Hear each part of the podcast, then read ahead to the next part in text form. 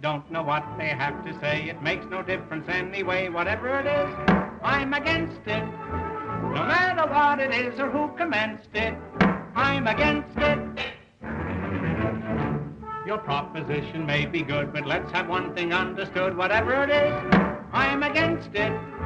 And even when you've changed it or condensed it, I'm against it. Les damos una gran bienvenida a este Twitter Spaces. Es nuestro primer Twitter Spaces como Errares Humano. Eh, me presento, aquí habla Felipe Ernesto. También está mi amigo y habitual copanelista del programa, Oscar Waldo. Saludos desde el tercer mundo. Así que, mm, eh, continuando con, con, nuestra presentación eh, y con, con, la nerviosidad habitual de salir en vivo, la Oscar, yo te dije que tienes que tratar de alcanzar. El, partamos primero en relación al tema que queremos ver eh, el día de hoy, ¿ya? Esta es nuestra segunda temporada, pueden encontrar los capítulos en, tanto en el, en el sitio de Radio Guillotina como en el sitio de Rares Humanos. Toda la semana sale un capítulo nuevo, ya todavía estamos publicando la primera temporada. Y en esta segunda temporada lo que queremos hacer es innovar un poco en nuestro formato y hacerlo tanto en vivo, pero siempre con un invitado particular con respecto a un tema. El tema que nos convoca hoy en día es el concepto, la idea, proyecto de el desarrollo sostenible. ¿Qué es el desarrollo sostenible? ¿Qué es el desarrollo sostenible en oposición a crecimiento económico? ¿Cuáles son las formas posibles de alcanzarlo? Van a ser los temas y las preguntas que nos vamos a plantear en esta ocasión. Pero para partir, ya antes de dar la bienvenida y presentar a nuestra invitada, quiero hablar de o asentar un marco que nos guíe y que nos dé una base para comenzar la discusión. Y quiero tomar la oportunidad de resumir muy sucintamente y muy rápidamente lo que fue un informe cargado por el llamado Club de Roma al Instituto Tecnológico de Massachusetts a principios de los años 70, que tiene por nombre Los Límites del Crecimiento. Fue un informe bastante famoso en su época, muy atacado por el, por el mainstream de la economía y que su base era la siguiente pregunta. ¿Es posible un crecimiento económico infinito, es decir, el aumento de la producción de bienes y servicios con recursos limitados, entendiendo que la Tierra obviamente tiene recursos limitados, su conclusión fue la siguiente. Si el actual crecimiento de la población mundial, la industrialización, la contaminación, la producción de alimentos y la explotación de los recursos naturales se mantienen sin variación, esto estamos hablando de 1972, alcanzará los límites absolutos de crecimiento en la Tierra durante los próximos 100 años. Desde 1972 hasta la fecha, estas las tesis centrales de este informe se han discutido, se han puesto en cuestión, han causado intenso debate, se han actualizado, pero hoy en día, teniendo una variable bastante importante o dos variables bastante importantes que no estaban tematizadas en este informe, que son tanto la crisis energética en la cual nos encontramos, tema del cual vamos a hablar, como la crisis ecológica, ¿ya? Eh, se hace urgente hablar del tema del desarrollo sostenible. Y para eso vamos a darle la bienvenida al que se ha dedicado profesionalmente a estos temas. Así que presentamos a la señora K. Gracias, Felipe Ernesto, y um, muy buenas tardes, noches uh, en algunos lados del mundo también. Y um, me alegro ser parte de este programa hoy y quiero darles una, una fecha. Nos encontramos en el 1645 en Sajonia, Alemania.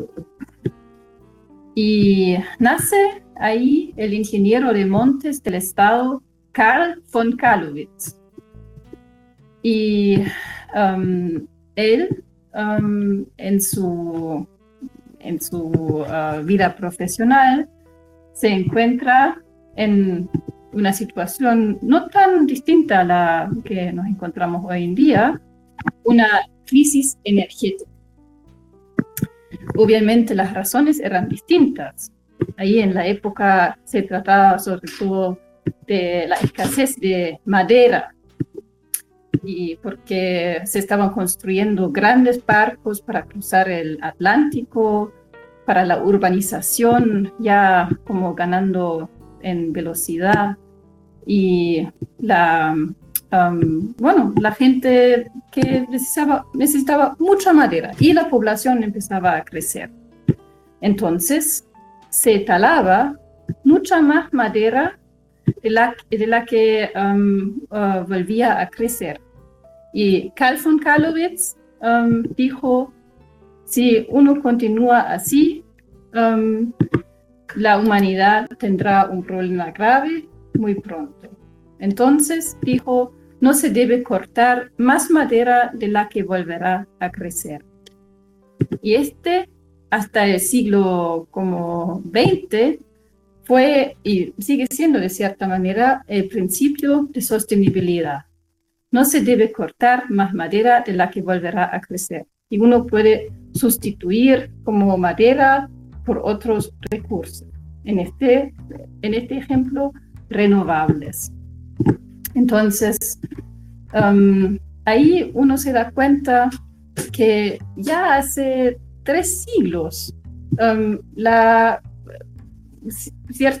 como ciertas personas avanzadas se dieron cuenta que con este sistema económico basado en crecimiento y explotación de los recursos naturales sin fines, la humanidad como no puede um, desarrollarse de manera sostenible. Entonces ahí haríamos la primera pregunta de nuestra pauta, ya que desarrollamos con mucho con mucho ahínco y mucha, mucha discusión con Oscar Waldo, de qué es el desarrollo sostenible. ¿Ya? Esa es la pregunta, finalmente. Tenemos una idea de sostenibilidad, ¿cierto? Tenemos la idea de que ya, tanto en el siglo XVII se tenía la idea más o menos hasta naturalista, ¿cierto? De los animales no, no comen más de lo, que, de lo que necesitan. Y aquí es hasta dónde se hace sostenible una, el propio consumo de un bien, también los límites del crecimiento. Entonces, si tuviésemos que enmarcar la discusión, ¿qué es el desarrollo sostenible? Bueno, en una frase, el desarrollo sostenible se define como aquel desarrollo que satisface las necesidades del presente sin comprometer las necesidades de las futuras generaciones. Entonces, um, en ese sentido, necesidades sociales, económicas y ambientales. De esta como triada es, la definición clásica de desarrollo sostenible. Lo social, lo económico y lo ambiental. Pero con los años, como esa triada se, se complejizó, con también aspectos culturales, um, más uh, como, y sobre todo culturales, que los tres no son suficientes, que, se, que es más complejo todavía. Pero esta fue la, la base que, de, que se definió por primera vez en el llamado informe Brundtland, que um, Brundtland era una ex primera ministra noruega que um, en las Naciones Unidas fue parte de una comisión um, que desarrolló este, um, este informe. Y con este informe quería simplemente decir que uno no puede seguir con el desarrollo económico tal como, como es, basado en la explotación infinita de recursos.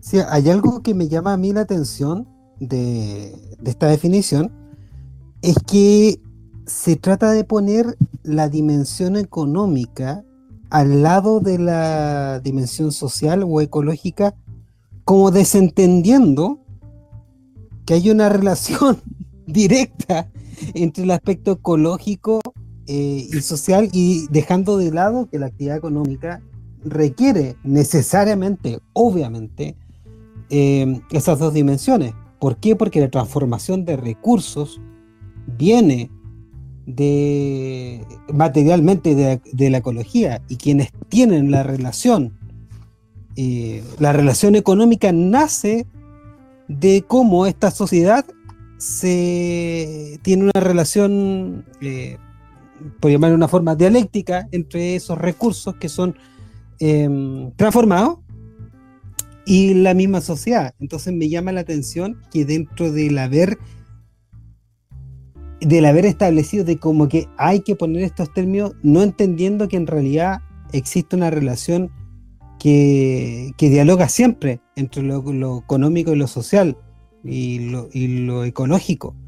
Eh, es como si en algún momento, desde que empezó a discutirse las teorías clásicas de economía, se dijo, no, lo económico está completamente ajeno y después dijeron, no, pues hay que meter estos aspectos dentro de lo económico. Claro, la discusión, la discusión finalmente hasta dónde la economía necesita no solo basarse en la economía. Eh, claro, pero incluso la propia economía en algún momento se dio cuenta que para ellos va a ser más costoso no hacer nada, porque la economía igual requiere para sus procesos agua, um, agua limpia o um, recursos, uh, otros recursos como que provienen de una naturaleza intacta. Entonces, uh, como no lo puede destruir de, de manera como totalmente. No sé si me, si me explico bien. Perfectamente. Sí.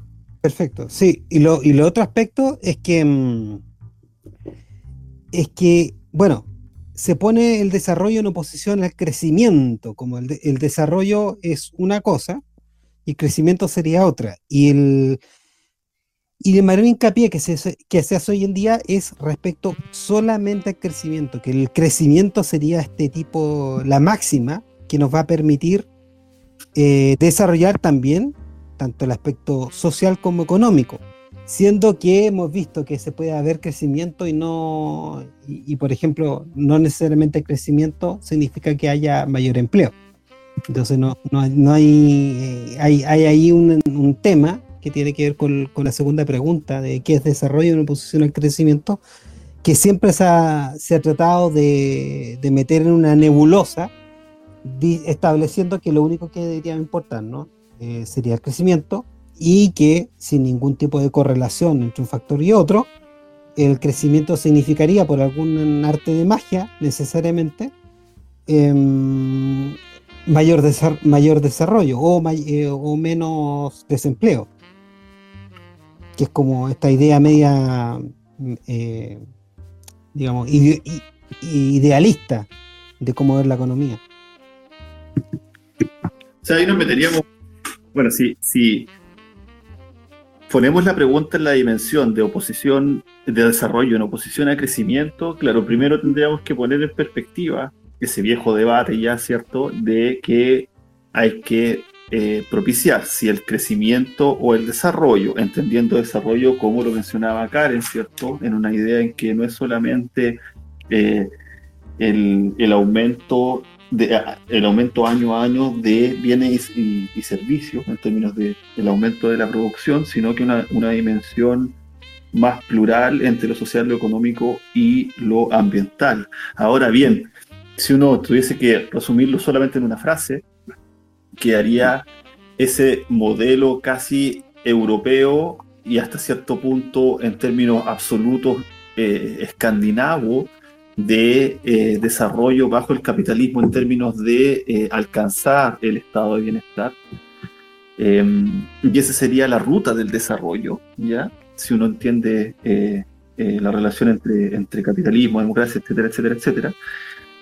Y por el otro lado sería la, la dimensión de, primero, como decía, como decía Oscar Waldo, primero apostemos por un crecimiento que el desarrollo viene detrás finalmente y que el desarrollo ya no es eh, lo social, económico eh, y ambiental, en este caso más, más, más plural, también, por supuesto, asegurando los derechos sociales de, digamos, salud, educación, vivienda, etcétera, etcétera, sino que eh, llegamos rápidamente a lo que es, es, el, es, es, el crecimiento por sobre todo porque el desarrollo va a venir mediante la teoría del chorreo, ¿cierto?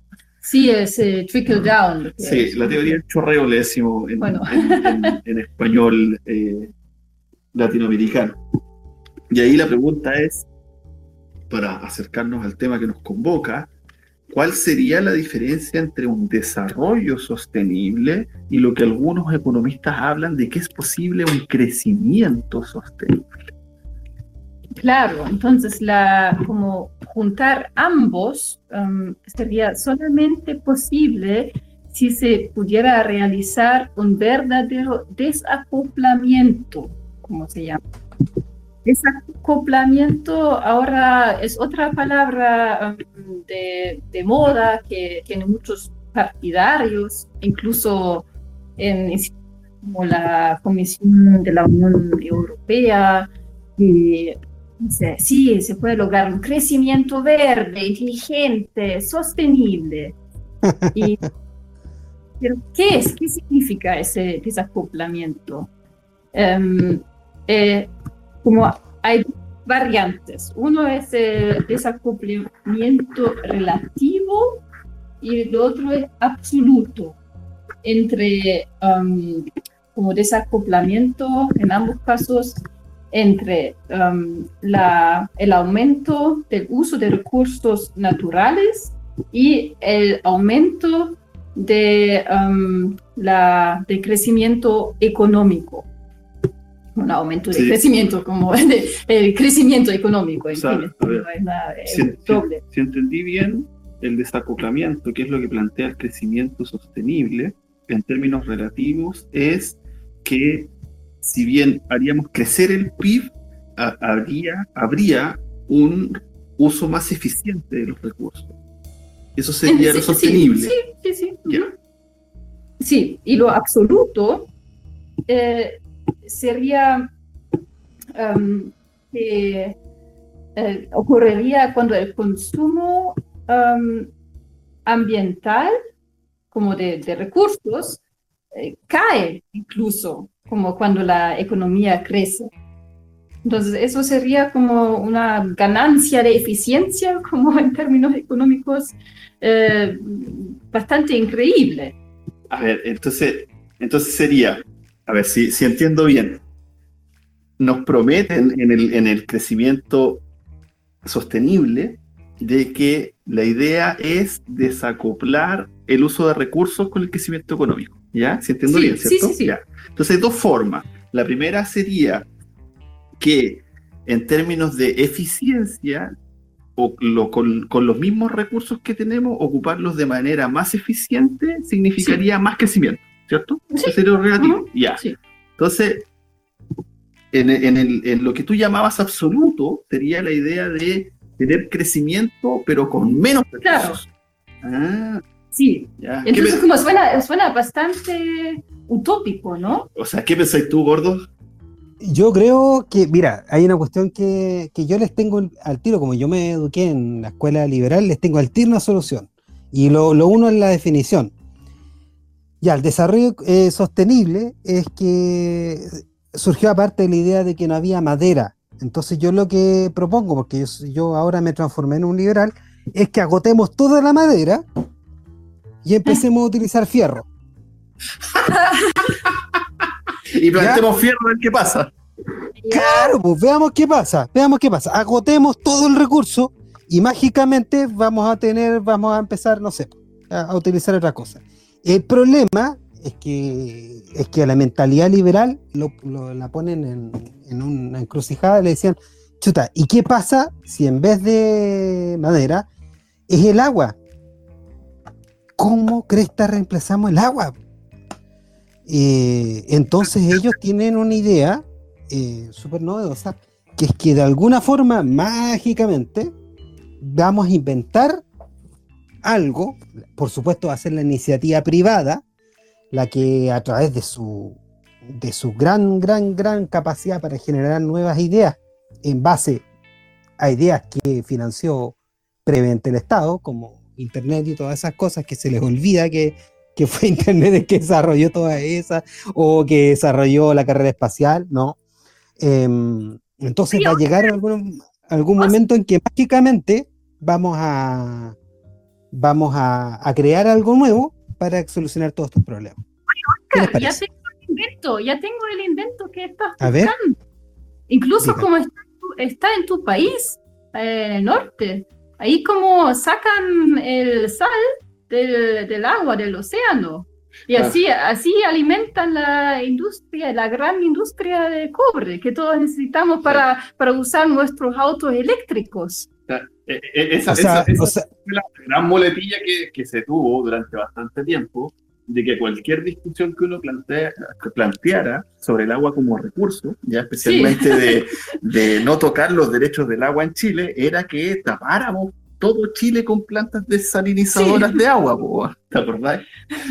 De hecho, Claro, uno y- podía darse de grandes ideas, Oscar Waldo, como de Joaquín Lavín en su primera alcaldía en Las Condes, cuando mandó esos aviones a, a sembrar las, las nubes, ¿era? ¿te acordáis?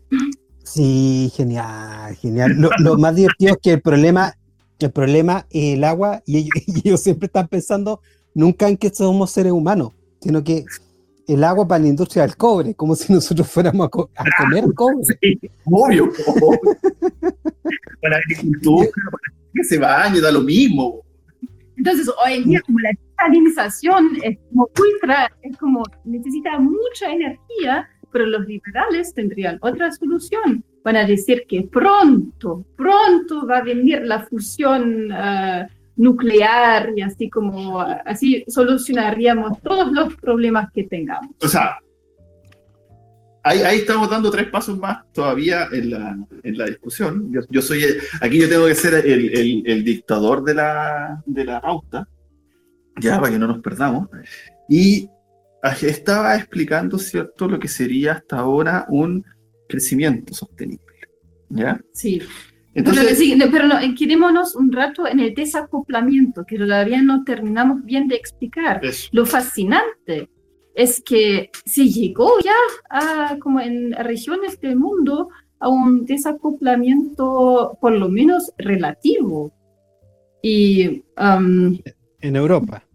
claro, en Europa, ustedes preguntan, ¿pero cómo? Que tienen un estilo de vida con abundancia, se convirtieron todos en hippies. deca- decadente, como ya, como, claro, como se convirtieron en hippies, viven en el bosque, como bailando sus nombres, estilo Waldorf. No, Eh, no es así. Como incluso Inglaterra, sobre todo, tiene buena performance. ¿Pero por qué? Por, por eh, el solo hecho de que vivimos en un mundo um, globalizado. Entonces, los recursos naturales que um, son el, fuego de nuestra um, economía, de nuestra economía de consumo, pero también de servicios, eh, están en países como China, otros países del ah, sureste de Asia. Ahí se, se hacen las cosas, se producen las cosas. Y sin olvidar las como cadenas locas de, de producción que un jeans como ya hace el viaje al mundo antes de llegar a la tienda donde la, donde la compramos. Entonces, los recursos como de producción en un país mismo como Inglaterra, sí, son mínimas y por eso como el desacoplamiento es, es posible, pero a nivel mundial claramente no. Y ahí bueno, es peor, es como se está como está como divergiendo la, el uso de materiales y el PIB. Entonces, el uso de materiales incluso excede la, el crecimiento del, del PIB. Lo bueno, lo bueno de estos indicadores es que, claro, los indicadores de desarrollo eh, sostenible, índice de desarrollo, esconden, esconden un montón de cosas. Y una de las cosas que esconden en cuanto al desacoplamiento, que la técnica para desacoplar y salir bien en los índices sería básicamente ir a botar la basura a, a donde el vecino. Claro. Claro. Sí. Durante mucho tiempo, Alemania exportaba su plástico, sus residuos a China. Recién China, como cada vez más economía desarrollada, eh, se negó a aceptar la basura alemana. Entonces Alemania ahora tiene que encontrar otro basurero. Entonces, esta, no, eh, no, puede alegar que China, que China es una dictadura porque China tiene dinero, entonces va, va a otros países que sean inestables y los contamina a ellos.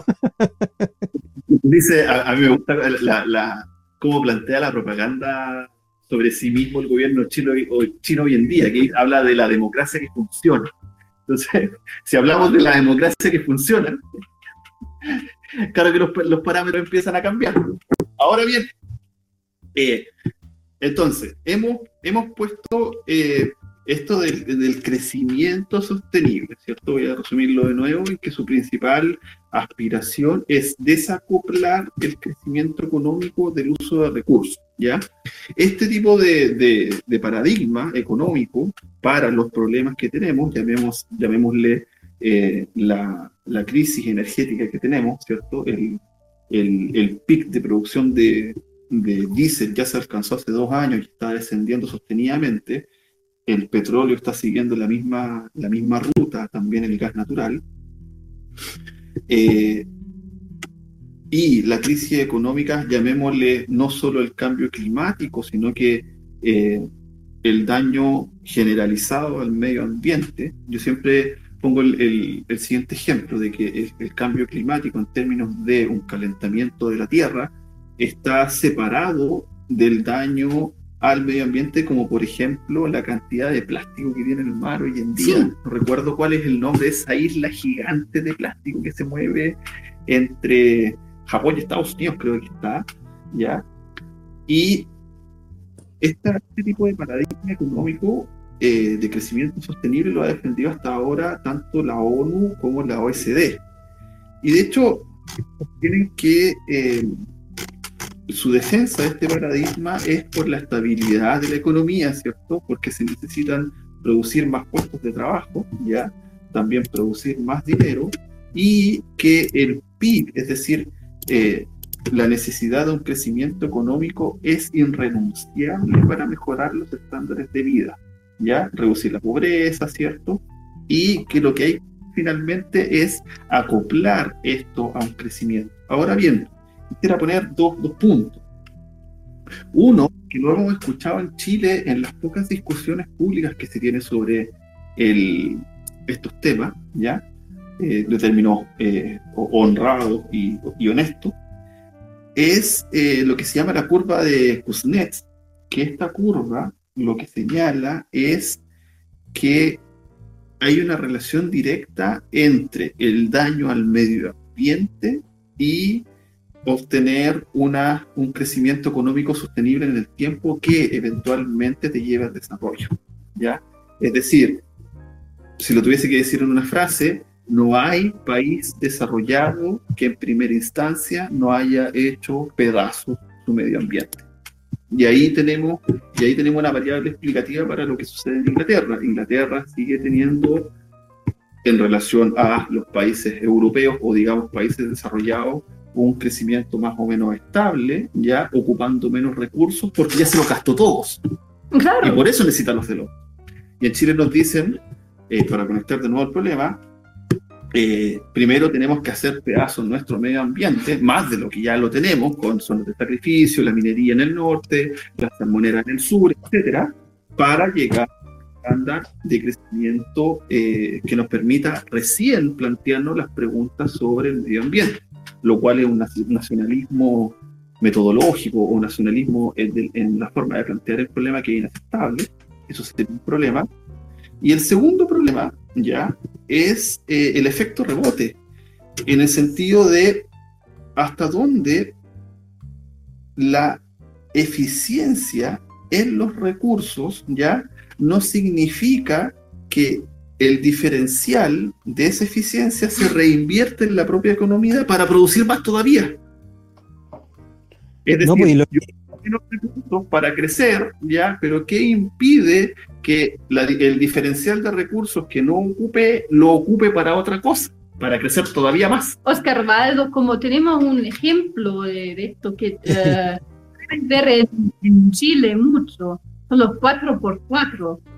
Que como Felipe me contó que cada vez hay, hay más 4x4. Los autos 4x4. Claro, los autos. Y ¿Cómo son posibles? ¿Cómo son posibles a gran escala? Es que hoy en día estos autos ocupan la misma energía que ocuparon un sedán, sí, un sedán antes. Obviamente sería posible que las mismas personas se compraran un Smart, un Twingo, y como así ocuparían la, mitad, un cuarto de la energía. Pero, pero, es, necesario, pero es necesario separarse del robot. Claro. ¿O Oscar Waldo? Sí. Claro, claro, claro. o, lo otro que dentro de, lo que tú dijiste hay una cuestión que se olvidan siempre, este especie de nacionalismo malentendido, es que esta, esta, esta acumulación que tuvieron de recursos eh, está, basada, está basada en el imperialismo. Entonces lo que deberíamos hacer eh, en Chile u otras economías que, que justifiquen esa, esa depredación previa, lo que tienen que hacer es tener una carrera armamentista o una carrera como imperio. Y ahí realmente podrían llegar al desarrollo. Porque eh, omiten esto como si generalmente gente que no, no, no entiende nada, no, no ignora la historia. Entonces no ven que el imperio británico y otros imperios más han basado también su crecimiento en la explotación de recursos humanos en lugares conquistados. Entonces lo que nosotros deberíamos hacer, según la lógica de estos mismos eh, liberales, eh, empezar a atacar a nuestros vecinos. O sea, claro, eh, robarle los recursos naturales y si, y si son muy buenos como competidores económicos, agarrarlos a cañonazos y a balazos, como lo hizo el británico con, con, la India y después con China. Sí, y de hecho lo que deberíamos hacer, bueno, yo sé que hoy día es políticamente incorrecto, pero deberíamos ir a buscar a eso, no sé, por una isla chica y también traerse a los niños para que trabajen en nuestro. Mm, acá, pues, por, por, por menos plata. De alguna forma lo estamos haciendo, ¿ah? De alguna forma lo estamos haciendo, se llama inmigración. Claro, o sea, lo que, lo que deberíamos entonces, si, si tomáramos en serio a los liberales y tomáramos en serio, por ejemplo, e, la trayectoria histórica de Estados Unidos, deberíamos considerar que efectivamente el agua va a ser un recurso natural eh, escaso y muy valioso en el futuro.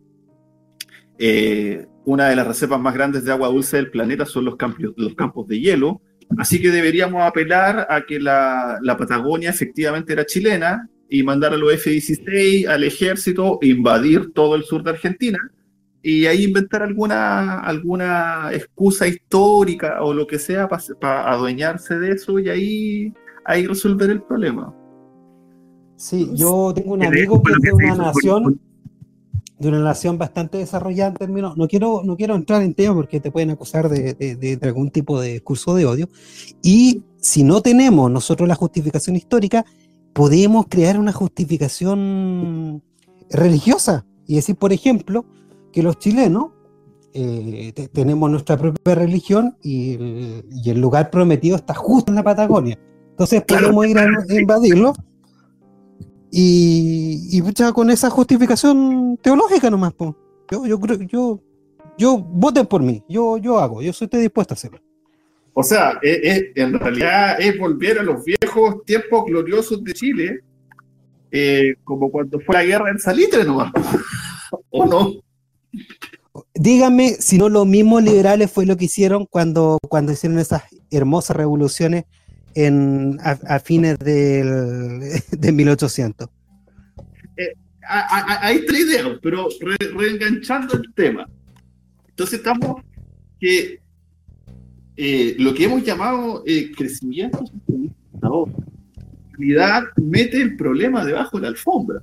No se hace cargo del problema, tanto en términos globales, y eh, suena esto del el desacople, no tiene, no tiene base, empírica. No, tiene base empírica. Porque, porque si hoy en día, en este mundo en que vivimos, hay que ver todo a nivel mundial como a, nivel país, sí, algunos indicadores como nivel de educación, sí, se puede, pero cuando se trata sobre todo de medio ambiente, no se puede. Claro, que la Tierra es una sola, la, Tierra no reconoce eh, fronteras, fronteras de Estados nacionales.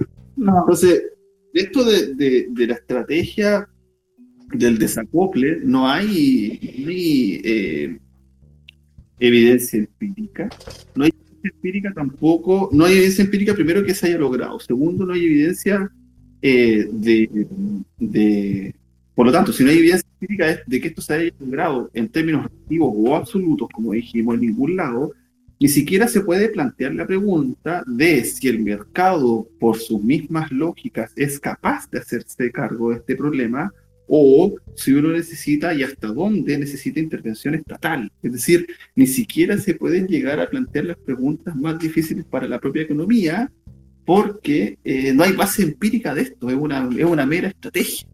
Bueno, un gran, digamos, una idea, una posible solución serían leyes duras, como leyes vinculantes pero pasemos primero a, describir eh, lo que sería un eh, post-crecimiento o lo que sería un desarrollo sostenible. Sí. como tema. Digamos, como volviendo a que ya dijimos, que tiene estas, por lo menos, eh, tres ejes de lo social, lo, lo ambiental, y que satisfaga las necesidades del presente sin comprometer las necesidades de las futuras um, generaciones.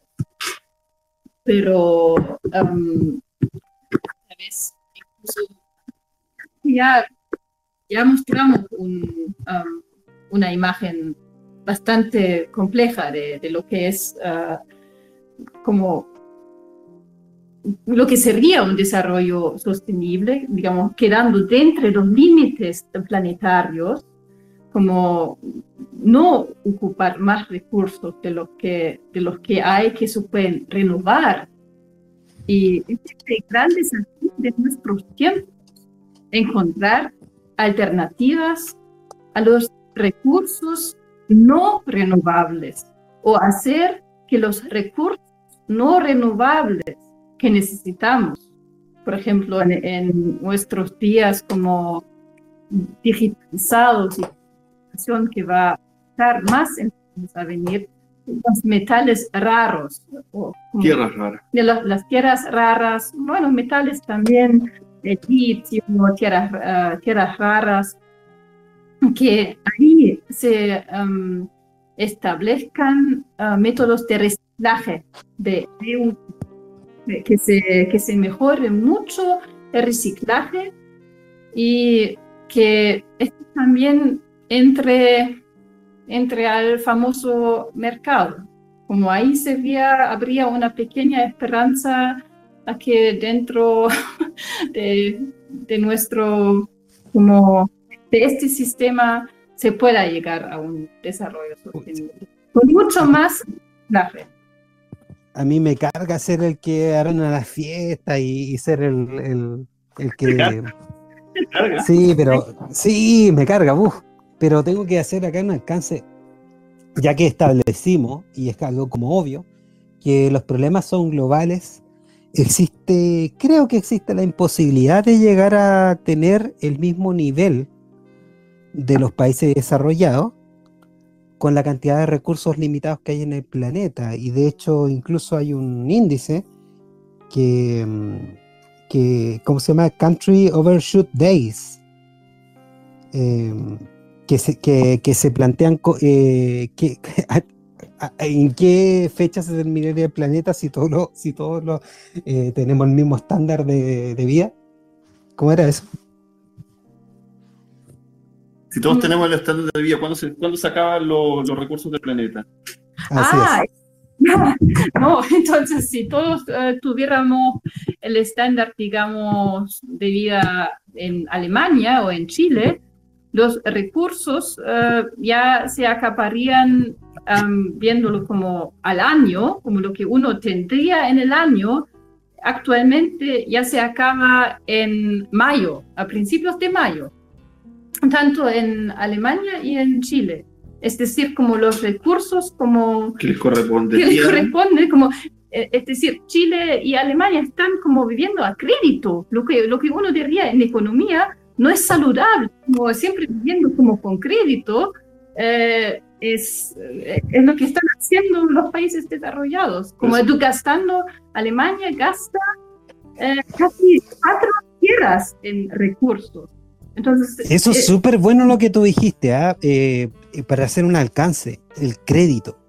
Eh, cada consumo que uno hace hoy significa postergación de consumo futuro.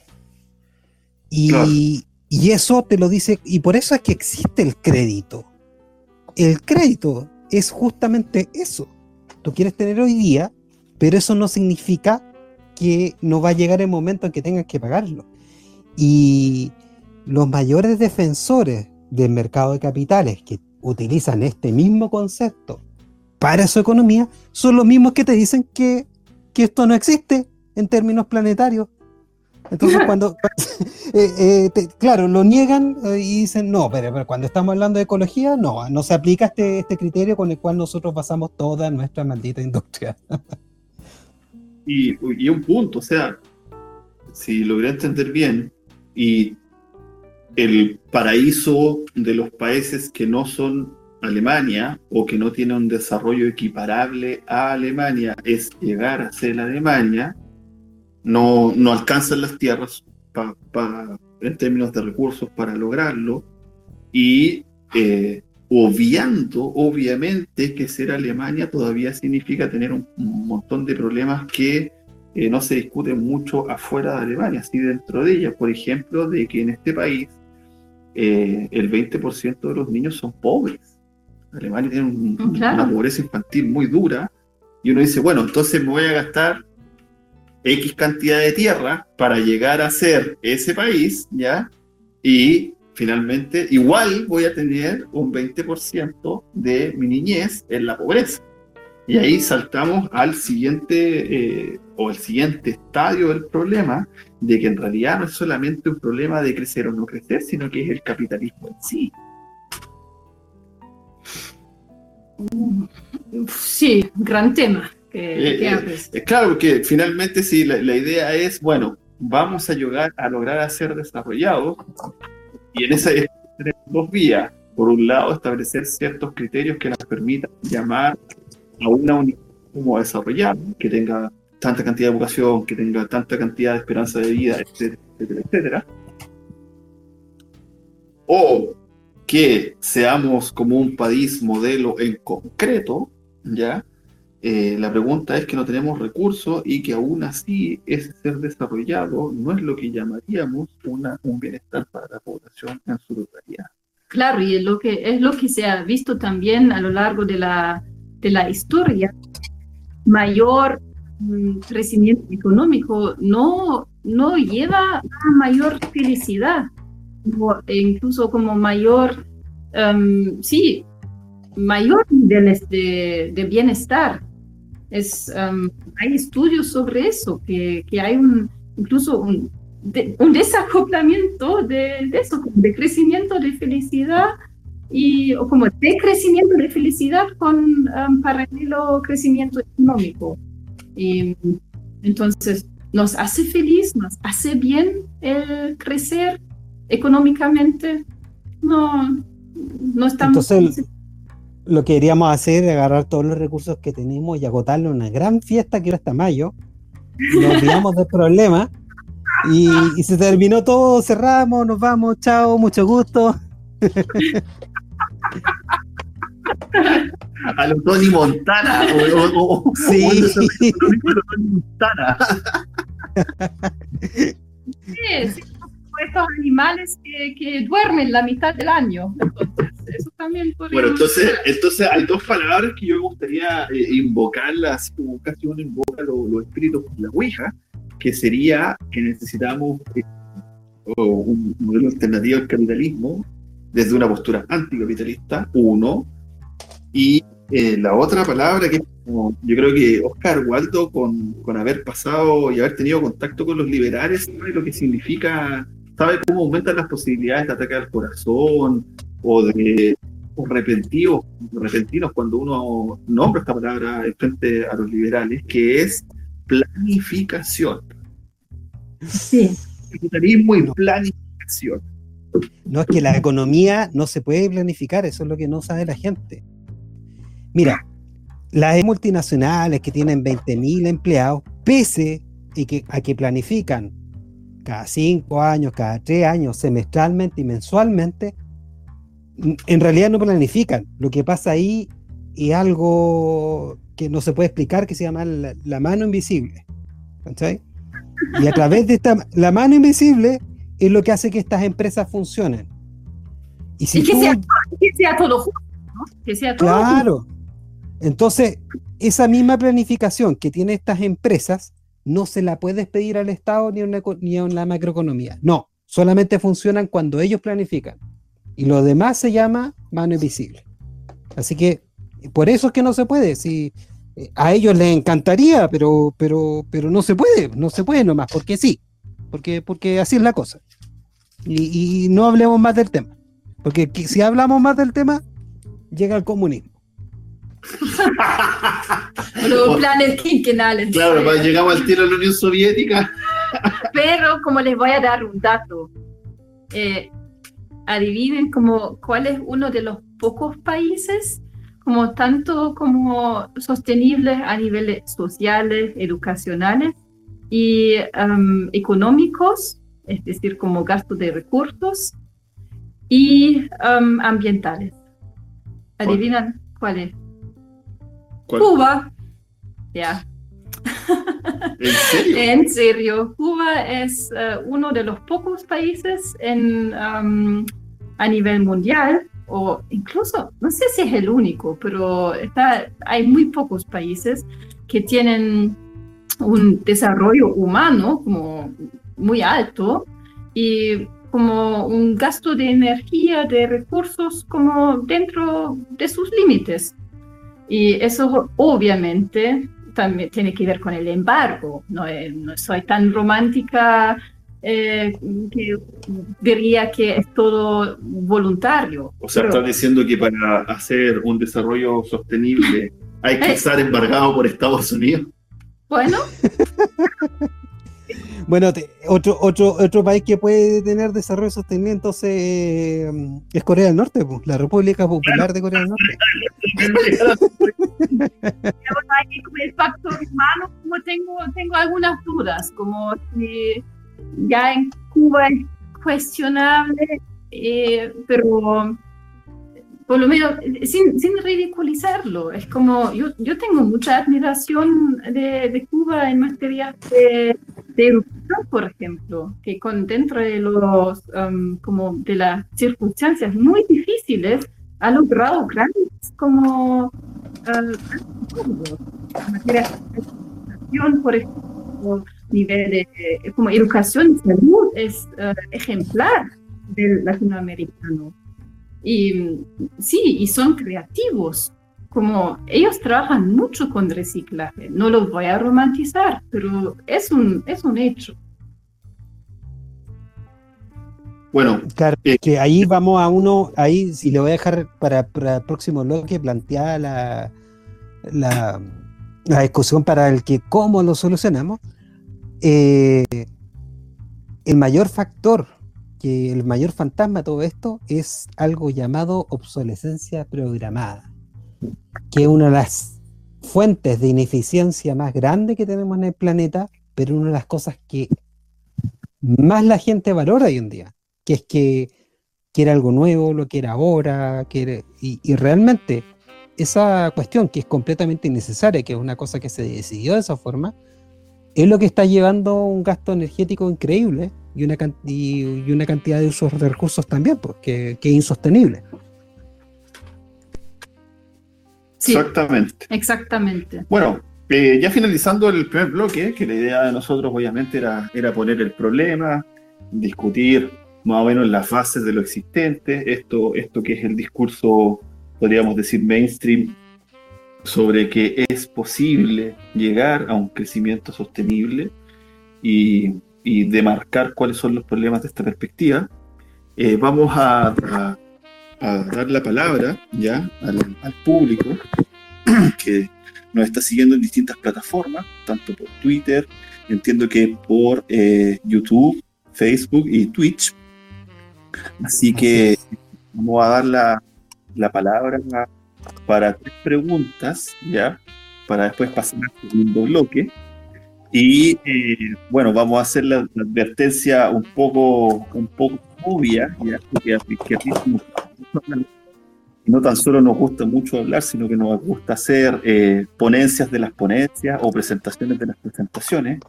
Así que en honor, al tiempo, en honor al tiempo, pedimos que las preguntas sean lo más al hueso posible, brutalmente al hueso. Y, y bueno, quien, quien quiera eh, pedir la palabra, lo, que lo haga y se la por acá. Veo que hay dos eh, ya habían dos eh, pedidas de palabra. Voy a entregársela a Quelobas, que es, eh, creo que quiere hacer una pregunta.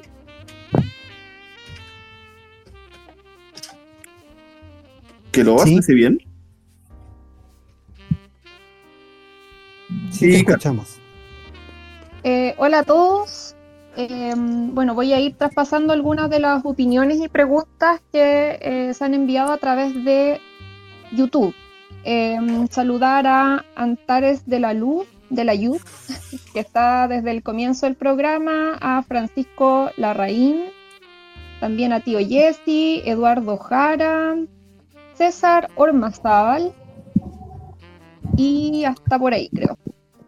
Mira, se han planteado algunas opiniones interesantes. Eh, y una de las que me, me, parece interesante a partir de lo que ustedes hablaban de, de, la posibilidad que tienen todos los países de desarrollarse, eh, sin embargo que al parecer tendrían que haber primero algunos países que agotaran sus recursos para luego poder eh, seguir creciendo, pero explotando los recursos naturales de otros países. En ese sentido, Francisco Larraín dice eh, si es posible el desarrollo eh, en Chile, el desarrollo económico, eh, en términos geoestratégicos.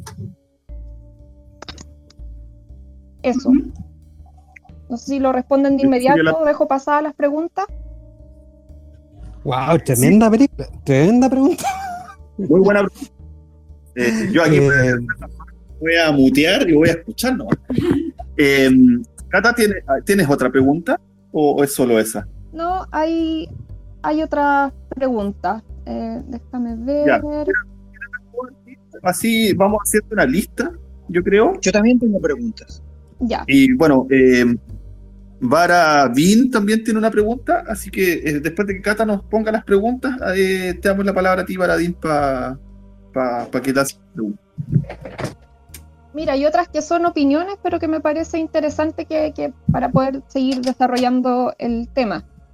Por ejemplo, cuando okay. se hablaba a propósito de los nacionalismos, en esto mismo que ustedes, reitero, hablaban, por ejemplo, de estos países desarrollados que pasaron por una fase imperialista. Eh, entonces, claro, se plantea, por ejemplo, que los liberales podrían decirnos, bueno, quizá para que Chile se desarrolle tendría que eh, generar una especie de nacionalismo que permita justificar el ir a buscar recursos naturales a otros lados. Entonces está interesante eh, eh, aquí la opinión de Francisco Larraín, que dice que en cuanto al nacionalismo habría que distinguir entre nación, eh, que sería un concepto facho de, de patria y si alguien le, le, replicaba por ahí si es que César Ormazábal, si es que había un nacionalismo bien entendido. Creo que se sale un poco del tema exclusivamente económico, pero me parece que eh, se puede tratar también ese, ese tema. Y, más, que económico, eh, bueno, ahí lo tratamos, desde la otra pregunta. Sí. Dale, Cata. ¿Qué más? Acá, bueno, insistiendo también con este tema de que los, recursos naturales parece que hay que seguir buscándolos en otros lados cuando te está quedando la embarrada en el propio país. Y oye, sí, aquí en una cosa medio pitoniza, dice, todo se zanjará con una gran guerra. Eh, a pesar de que muchos creen que eso ya es imposible o que solo es un discurso.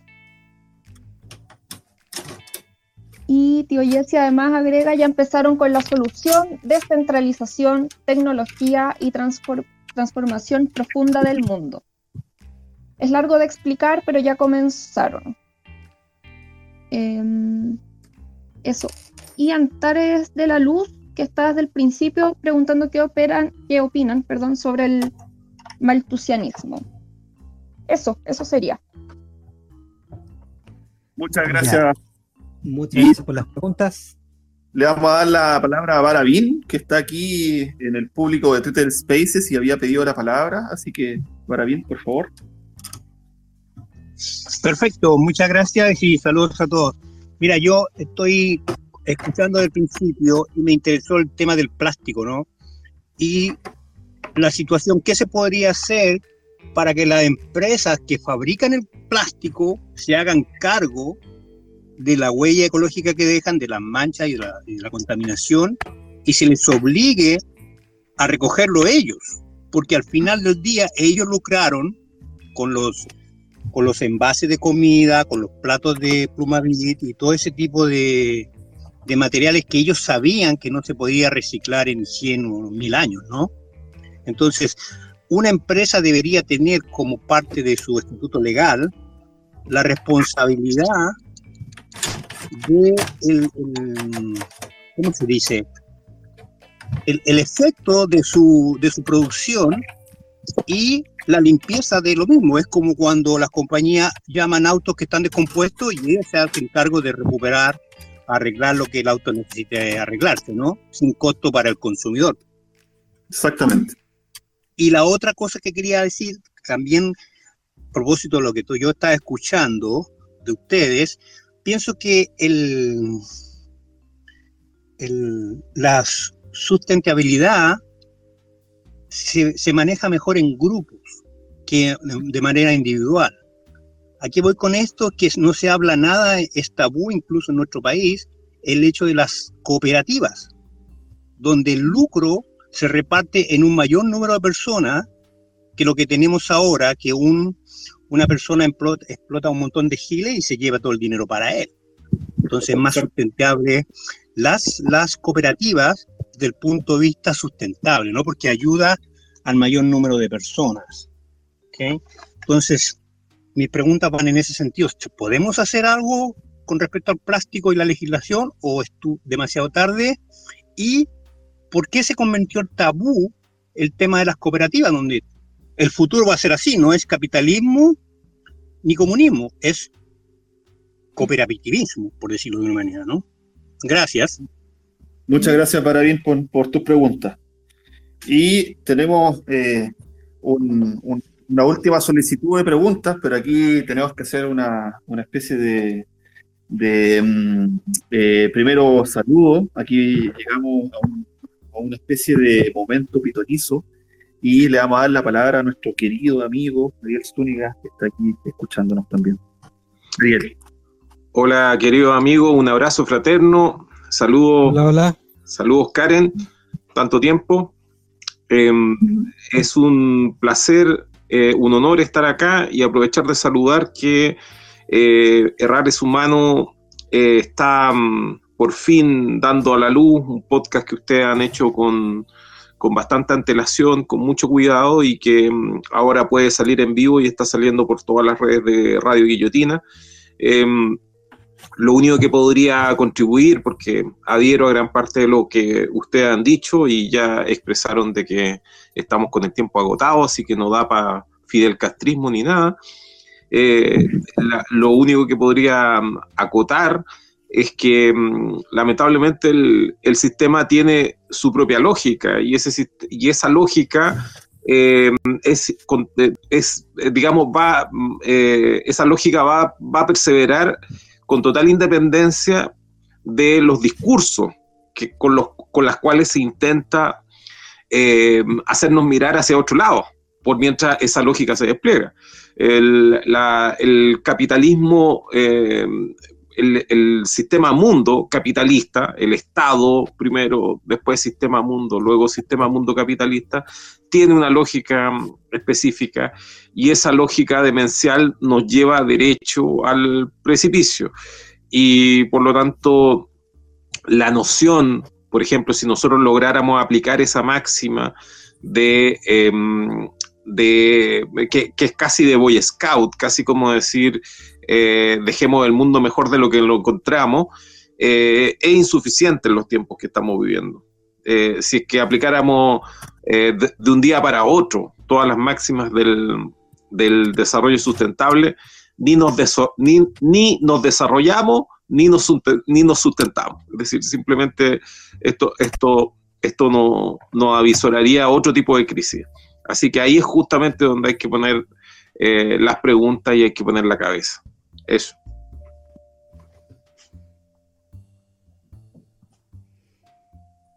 Nos dejaste para la cagada. No quería, no quería Lichunier, weón, disculpa. bueno, yo creo que mm, eh, dice que nos caímos. ¿Nos caímos o no nos caímos? ¿Nos escuchan? Sí. No, no nos caímos. Ya, eh, la primera cosa era sobre el término mm, geoestratégico, ¿cierto? Me parece que fue Felipe el que se cayó em, y, por, lo tanto mm, Karen. Entonces, eh, por eso están en silencio. Pero mm, ah, eh, hago esa acotación para, que te hagáis cargo tú. Yo me tendré que hacer cargo. A ver, el término geoestratégico, empecemos por algo por lo primero, eh, estamos hablando de una crisis que nos afecta a todos como planeta. Entonces, claro, las soluciones que pueda tener uno como, como Estado, como país, como nación, eh, están ya limitadas por ese hecho. Entonces, si la idea es, independientemente de que el planeta lo hagamos pebre en cinco años, eh, efectivamente hay una forma geoestratégica de de cómo llegar a un desarrollo sostenible dentro de nuestra de nuestras eh, barreras. Pero yo creo que eso primero hay que ver ciertas cosas porque eh, no podemos ignorar el hecho de que estamos en un, como, todo, como el Ariel decía, en un sistema mundo y que también el tema geopolítico y, también la economía dentro de esa geopolítica y la guerra dentro de esa geopolítica eh, juega un factor fundamental. Entonces, nosotros navegar esas aguas, primero tendríamos que hablar de soberanía, y de ahí empezar a tomar las decisiones que debería tomar un país como el nuestro para llegar a ese a esos objetivos. Entonces estamos hablando de un de que no sé si, si iniciáramos ese proceso ahora, que no hemos empezado a hacerlo todavía, eh, quizás no alcancemos a llegar a tener ese proceso de soberanía antes de que se, se, esto. Tuvimos una caída. Eh, bueno, este, esto siempre eh, puede suceder, como que nos caímos, y ahora volvemos. Voy a volver a, a brindar a Oscar Waldo. Ahí está. Y te voy a dar la palabra, Ariel. Creo que te acabo de invitar ya para hablar.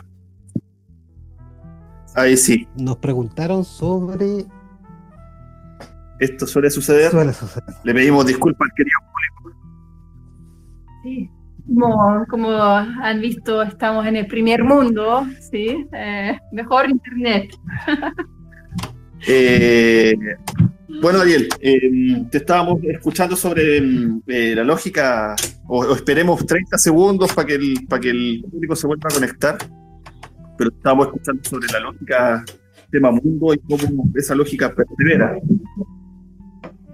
Claro. Y respecto a eso, claro, la, la lógica de preguntarse qué es lo que hacemos como país, Chile, si tenemos alguna salida nosotros eh, geopolítica, geoestratégica, que eh, es un poco difícil en un contexto global, sobre todo entendiendo que nosotros somos el patio trasero de Estados Unidos, un Estados Unidos que está dando manotazos de ahogado, pero eso lo hace aún más peligroso, siendo que nosotros somos lo que tiene más cerca.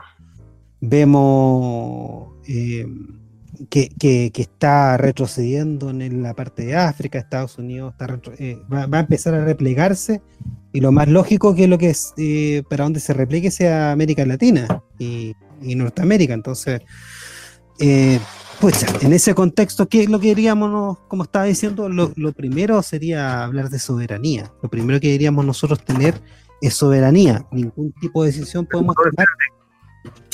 Espérate, antes de que eh, vayamos por esa parte para responder las, las preguntas, eh, Ya. que ahí te fuiste con lo geoestético, eh, terminemos de escuchar la, la pregunta que tenía Ariel. Así que Ariel, eh, tenéis la palabra. Bueno, gracias. No, la, la reitero porque tiene que haber quedado entrecortada. La, la inquietud o el, o el comentario es que el, el sistema mundo capitalista tiene su propia lógica y esa lógica persevera eh, con independencia de las eh, de los discursos eh, que se que se eh, que, se van instalando en, en los márgenes de esta lógica.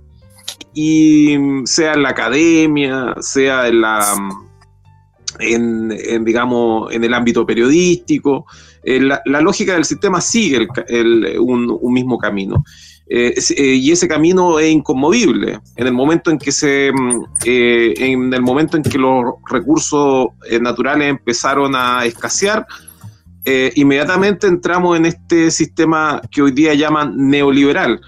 Y mm, llaman, y hay algunos que dicen vamos a terminar con el neoliberalismo, olvidándose que el neoliberalismo estaría condicionado justamente por esta escasez de recursos si es que, si es que tú desneoliberalizas, la pregunta es eh, obvia, eh, es con qué ropa, ¿m? así se diría al menos acá. Eh, ¿cómo, cómo- cómo tú haces eso de, de pedirle a, a tu ciudadano en un, en, un en un acotado espacio del mundo, que además tiene más recursos de lo que podéis de- de- defender físicamente con los ciudadanos que tú tienes, que eh, cómo haces para eh, que esas personas caminen en contra de, la marea, de este tren de olas que se nos viene, que es aquello que nosotros llamamos neomonetarismo o neoliberalismo. Eh, eh, eso, eso era más bien, lo- lo- lo- con lo que había terminado el comentario, me estaba tratando de acordar a ver si lo podía reproducir, era de que eh, si es que nosotros em- empero eso que acabo de señalar, si es que nosotros eh, nos tomáramos en serio, a rajatabla, y por, por nosotros me refiero a la humanidad completa, nos tomáramos en serio y a rajatabla los, eh, las ideas del desarrollo sostenible, que son básicamente las eh, opiniones que podría tener todo, todo Boy Scout de dejar el mundo mejor de lo que tú lo encontraste. Si es que todos hiciéramos eso y lo hiciéramos desde ahora ya, resulta que el, el sistema, así como lo tenemos, ni crecería ni se podría sustentar. Es decir, no, no, nos enfrentaríamos a otra crisis que, que la del eh, que la crisis eh, capitalista que se viene y que está escrita, y no es necesario entender a Marx como Nostradamus, sino que se viene justamente por un ocaso de los recursos básicos para la reproducción del sistema capitalista. Y, mm, y por lo tanto, eh, e- esa crisis, si es que nosotros la cambiamos por una cuestión ideológica y no, nos contagiamos de esa nueva ideología y actuamos, por lo tanto, tanto como individuos como colectivos de manera diferente, resulta que provocaríamos otra crisis, porque la, la, verdad es que las ideas, por ejemplo, del desarrollo sustentable eh, no, no, no, son posibles de aplicar eh, em, em, como máximas kantianas, es decir, como aquello que todo el mundo tendría que hacer. No, la, lógica de desarrollo sostenible funciona en la medida de que algunos las puedan eh, utilizar y principalmente para ganar me gusta en su respectiva publicación. Perfecto, Ariel. Tomamos la, la pregunta para responderla. Bueno, eh, por lo que le logré em, anotar, tenemos seis preguntas, ¿ya? Eh, están relacionadas, de alguna forma, todas están relacionadas relacionadas de alguna forma y las podríamos primero, la, primera la podríamos eh, resumir a, bueno, si agotamos los recursos propios, ¿qué pasa con los recursos de los otros en términos de la salida nacionalista del asunto? Y que se conecta con eh, tanto el uso de la guerra o que esto se resuelva, no me refiero a Chile guerreando con otros países robando los recursos, sino que eh, esto se resuelva en términos mundiales con una guerra. Doy la palabra. Señor acá, la, la, guerra de alguna forma está sucediendo, pero a niveles de. tiene expresiones que no son las típicas que vimos en las películas nomás. Eh, eh, una guerra fría ya a esta altura es 3.0. Es una guerra informática, una guerra energética, una guerra de, de datos, de información, o sea, es uno lo está viendo, es cosa, ustedes están en Alemania y parte de lo que comentamos afuera era de, esa guerra hasta cultural con, contra China, disputando la hegemonía de, Europa contra, contra Asia, la misma Alemania, entonces yo creo que estamos en, en, en una guerra de todas formas, de todas formas estamos en una guerra. También la guerra es, una forma en que también se resuelven conflictos económicos. Bueno, y lo interesante de lo que mencionó um, Ariel es que qué pasa cuando ya um, agotamos nuestros recursos.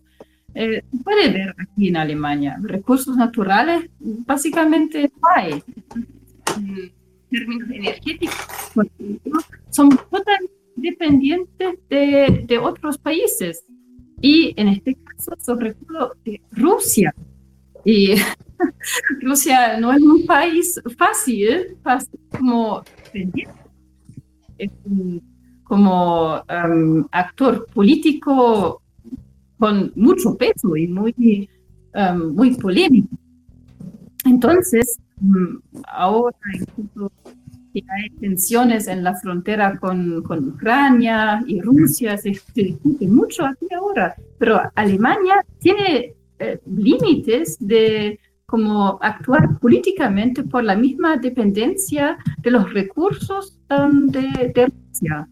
Entonces, como si, si tú tienes que, si, si, tú dependes de recursos de otros países, um, ahí como ocurren otras dependencias que muchas veces son políticas. Entonces, uh, ahí, claro, las, las, posibilidades de entrar en guerra, sea guerra armada, sea una, uh, una dependencia latente, aumentan mucho. La pregunta es, a ver, yo creo que tiene dos dimensiones. La primera es eh, si, lo que llamamos, o lo que se llama, la curva de Kuffner, ¿cierto? Decir, primero copiar los países que ya agotaron sus recursos, ¿ya? Y de ahí eh, plantearnos el cómo aprovechar otro tipo de recursos o encontrar otro tipo de recursos, ¿ya? Siendo una de, la, de las opciones posibles la guerra o la alianza, ¿ya? pero eh, creo que una cosa es que eso sea una posibilidad como estrategia y otra cosa es pronosticar que esa es una de las salidas al problema. ¿ya? Son dos cosas distintas. Y eh, tomando la- el guante de si el nacionalismo sería una alternativa, ¿ya? o si hay una- un nacionalismo que no sea facho, etcétera, yo creo que esa pregunta está bien respondida eh, hace rato. O sea,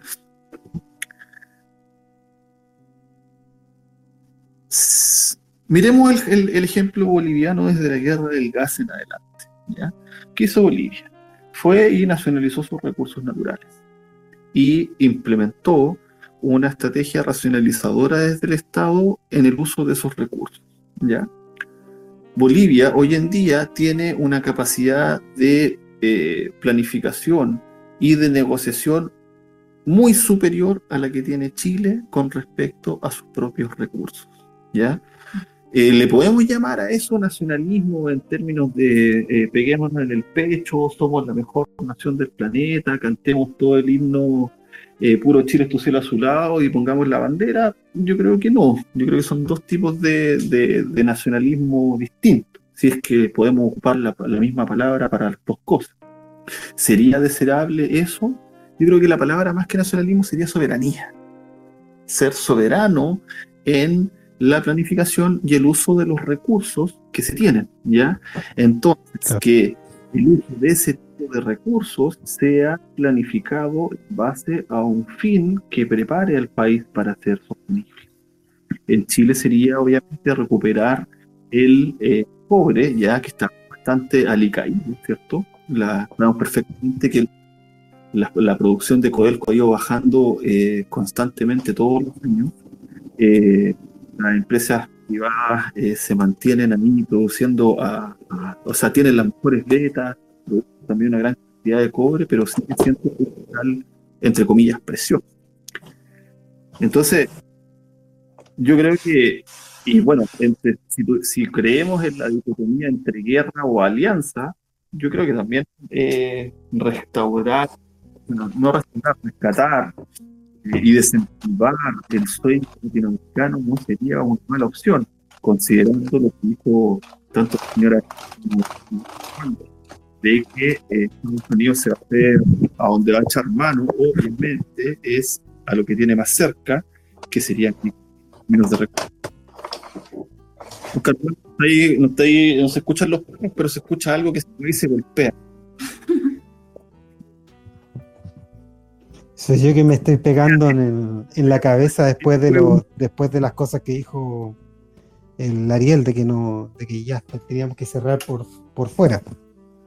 Bueno, eh, yo creo que tendríamos más o menos una, una, respuesta para, para ese asunto. No sé qué piensan ustedes de lo que dije yo. O sea, creo que el mundo tiende, vamos, vamos, vamos estamos agarrando de vuelo eh, por el costado la pregunta de, de Ariel, pero yo creo que el mundo va a tender hacia lo que es una regionalización. Y en tanto eh, esa regionalización eh, haga una racionalización y una soberanía de los recursos naturales, podríamos empezar a plantearnos de otra manera ante el planeta. Pero una regionalización sin balcanización. Claro, obvio, sí. eso- y eso y eso está siendo bastante difícil porque hay conflictos que están pegados con moco ahí. Lo, estamos viendo sobre todo en, Europa del Este. Eh, está difícil la cosa. No, no sé. Eh, yo creo que en cuanto a, los espacios como nación acá en, Latinoamérica estamos como bastante bien, mejor establecidos. Em, pese a, las demandas indigenistas que no son en- demandas tampoco so- soberanas hasta el momento. Eh, y bueno, solución, eh, eh, opino lo mismo que tú. Primero, primero soberanía, pero esa soberanía va a costar, eh, va a costar conflicto. Ahora también lo que puede hacerse son alianzas. Y también lo que tú decías, ese sueño, no sé si, no, no el sueño bolivariano, yo creo que en términos de Latinoamérica no podemos dejar fuera a Brasil. Definitivamente no hay forma de salir de, la, de, de- de- de esta contracción sin que Brasil sea el, un actor importante. No, pues imposible. O sea, una Es una imposible. América Latina sin Brasil no tiene sentido. Eh, incluso Bra- Brasil primero que, que- que México. Eh, México tiene un problema ahí muy, muy importante. La cercanía con, con- Estados Unidos lo tensiona en contra de todos los demás de una forma de- demasiado importante, pero Brasil, eh, Brasil tiene, no solamente tiene una, cantidad de terreno importante que puede servir también incluso para la- las necesidades que tengamos nosotros alimentarias. Eh, eh, desarrolla tecnología, tiene armamento, etcétera, etcétera. Entonces yo creo que por ahí, si estamos hablando de cómo hacemos una, una alianza geopolítica, yo creo que habría que pe- pensar en otra hege- hegemonía y esa tendría que estar liderada por, por Brasil. Y como, como solución al término al- al- al- a, la- a lo que decía también una pregunta que nos decían, ¿qué opinamos de maltusianismo? Eso como mismo, solución. Sí, me preguntaron eso. Eh, pucha, eh, yo creo que en, en- primero, primero pongamos la pelota al piso. ya, Entendemos maltusianismo en términos originales como la relación entre la, la cantidad de población total con la cantidad de producción total de alimento, en la cual Malthus, cuando hizo su eh, ensayo a finales del siglo XVIII, si la memoria no me falla, pronosticaba que no, eh, la cantidad de seres humanos ya iba a ser mayor a la cantidad de producción de alimentos. De hecho, recuerdo haber leído hace muchos años el, el ensayo y decía que la mayor cantidad de producción de alimentos necesita del intelecto humano, cambios en las dinámicas del trabajo y la tecnología. En cambio, producir eh, humanos solo necesita de la pasión. Así parte Claro. de bueno, eh, y esa sería la base. Hoy en día, cuando se- uno se, ah, se habla de maltusianismo o de neomaltusianismo, no solo se establece la relación entre cantidad de población total, cantidad de eh, alimento total y la relación entre ambos, sino que el problema del aumento exponencial de la población mundial en relación a los recursos y la totalidad de los recursos. Es decir, la cantidad de basura que se produce, la cantidad de consumo que se produce, etcétera, etcétera. Y la pregunta es, bueno, ¿es una solución el reducir de alguna manera la población mundial? Para efectos solamente de lo que es contaminación y obviamente que sí. Obviamente que sí. De- dejaría, obviamente que, no sé, pues yo tengo una varita mágica, el gatito Wush hace desaparecer 6 mil millones de personas de una con, con otra pandemia, obviamente vamos a, vamos a contaminar menos. Sí, pero, pero la solución ahí viene de afuera. Claro, no, la solución de adentro es una cuestión, yo creo que impracticable. Yo creo que la solución, entre comillas, más, más usual sería la guerra. Bueno, yo creo, como opino, que podríamos con esta pregunta incluso pasar al segundo bloque de, um, del programa, que ya se nos está lentamente acabando el tiempo también. Y uh, para mí la respuesta tiene que ver mucho con educación, porque está probado que um, las tasas de natalidad bajan cuando ma mayor nivel de educación y derechos como de la mujer hay. Entonces, ahí como gran, gran parte de la lucha para un desarrollo verdaderamente sostenible es la mejora de educación y empoderamiento de la mujer a nivel global. Pero vamos, a ver, vamos a, eh, haciéndolo cargo, entonces vamos a dejar la pregunta por eh, la totalidad de las cadenas productivas para la empresa y su responsabilidad con ellos, la pregunta que recibimos sobre el plástico, por ejemplo, que no, no, no basta con que una empresa solamente se encargue de la producción, sino que también se debe encargar de los efectos prácticos que produce, valga la redundancia, esa producción de ese bien, ¿ya? Sea, el proceso completo. Otra, las maneras de eh, organización que podríamos hacer o que sería más como las cooperativas y la pregunta global de Ariel. Yo creo que podríamos pasar al segundo al que es dejando estas preguntas obviamente para el final y la discusión al final y eh, la idea sería bueno cuál es la solución eh, o, cuáles son los objetivos del desarrollo sostenible que se han planteado como solución eh, posible, realizable hasta ahora. Sí, entonces um, empecemos con una pequeña, un pequeño resumen de, de, qué son los objetivos de desarrollo sostenible.